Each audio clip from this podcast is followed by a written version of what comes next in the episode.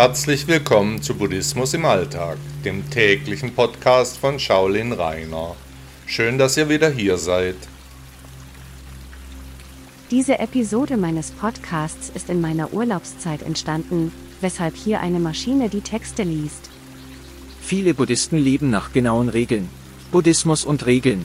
Buddhisten sollen kein Fleisch essen, keinen Sex haben, sollen dies tun, jenes lassen, so oder so sollen sie beten, Regeln über Regeln. Das Studium von Sutras, die Auslegung von Worten, das genaue Meditieren stehen im Mittelpunkt vieler buddhistischen Richtungen. Aber woher kommen die meisten dieser Regeln?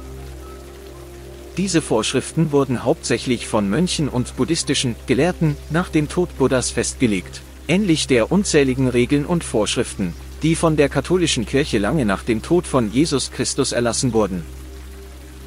Sind diese später aufgestellten buddhistischen Regeln und Vorschriften mit den Werten des historischen Buddha in Einklang zu bringen? Ich sage nein. Buddha hat jahrelang meditiert, um Erleuchtung zu erfahren, und ist dabei gescheitert. Sogar Wikipedia führt aus, dass Buddha die Erleuchtung eben gerade nicht durch Meditation und Askese, Regeln, erreichte. Als er abgezehrt und dem Tode nahe aufgegeben hatte, nahm er ein Bad am Ufer des Neranjara-Flusses. Dann, als er sich am Flussufer niederließ, erfuhr er die Erleuchtung. Erst als der historische Buddha ganz losgelassen, schon komplett aufgegeben hatte, erwachte er. Heute hören wir immer wieder, man müsse als Buddhist so oder ähnlich meditieren, um es Buddha nachzutun, diese und jene Regeln befolgen. Buddha selbst konnte nicht erklären, wie er die Erleuchtung erfuhr. Buddha hat keinen Text hinterlassen, aus denen ersichtlich wäre, wie man Erleuchtung erfahren kann. In seinen Dharma-Gesprächen leitete er seine Anhänger dazu an, nicht zu meditieren, sondern in sich selbst nach Erleuchtung zu suchen. Sein Weg war es, das Ego seiner Anhänger zu begrenzen, eine schlechte Angewohnheit nach der anderen bei ihnen abzuschaffen. Alle Regeln sind nichts anderes als Meinungen und Anleitungen.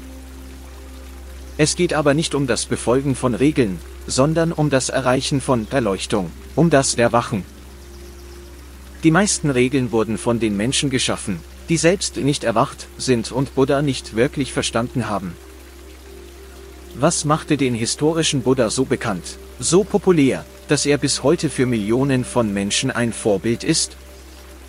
Regeln? Nein. Buddha ist uns ein Begriff, weil er Erleuchtung erfuhr nicht weil er sechs Jahre meditierte.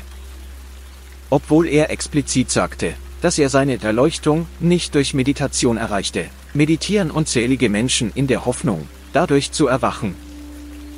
Regeln über Regeln. Derjenige Geschmack ist gut, der mit den Regeln übereinstimmt, die von der Vernunft festgesetzt worden sind.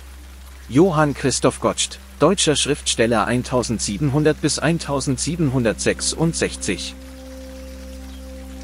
hat Ihnen der Podcast gefallen? Danke, dass Sie Buddhismus im Alltag gehört haben. Bitte besuchen Sie auch meine Webseite shaolin-reiner.de. Tausend Dank.